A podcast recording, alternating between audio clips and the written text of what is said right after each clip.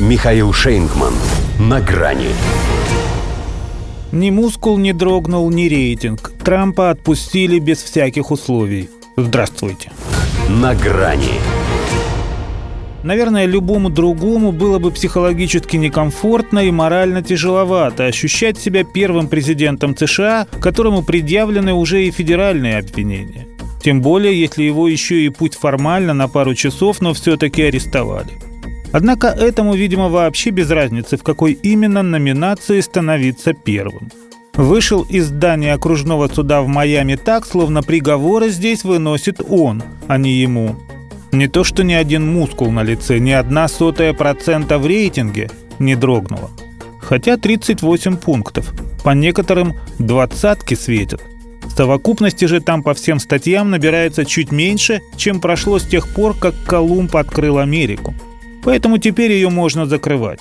По крайней мере, ее хваленое независимое правосудие, для которого, если послушать главного фигуранта Соединенных Штатов, 13 июня 2023 года стало последним днем Помпеи. Это самое гнусное и отвратительное злоупотребление полномочиями в истории нашей страны. Очень печально наблюдать за этим, сказал Дональд Трамп уже в Нью-Джерси, выступая перед своими сторонниками. При этом сам отнюдь не выглядел печальным. Ну да, пришлось сделать крюк, чтобы сгонять в Майами. Но это все его издержки. В остальном, как с гуся вода. Суд он покинул не только без каких-либо условий, включая залог или запрет на перемещение, но даже без свидетельств его пребывания там. Судья под угрозой ареста на 30 суток запретила фото и видеосъемку. На основании этого, впрочем, нельзя делать выводы о ее благосклонности к обвиняемому. Но скажут – Обязательно скажет, что не зря он в последний год своего первого срока успел таки назначить Эйлин Кеннон на это место. Как знал, что пригодится.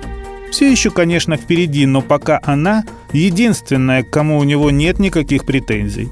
Что касается Минюста, ФБР и отряженного ими по трамповскую душу спецпрокурора Смита, то достаточно того, что миллиардер называет его головорезом, вероятно подложившим улики в конфискованные федеральными агентами ящики с документами. И это в то время, когда в Белом доме находится самый коррумпированный президент США в истории. Все-таки есть категории, в которых Трамп готов уступить первенство. К тому же Байден и брал раньше не только взятки, но и секретные материалы. Но скажи это Трамп даже апостолу Петру, Мол, а Джо ведь тоже президент. Какой он президент, я тебя умоляю, был бы ответ. Хотя мало того, что 46-й, так еще и 47-м его сделать норовят. Потому и пустились во все тяжкие, что понимают, иначе им с Доней не справиться. Впрочем, и так не получается. Ничем его не проймешь, хоть убей.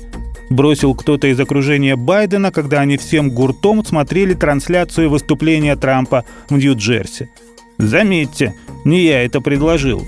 Откуда-то из преисподней донесся одобрительный старческий скрип. Не факт, что так оно и было. Но в кабриолете Трампу лучше все-таки не ездить. До свидания. На грани с Михаилом Шейнгманом.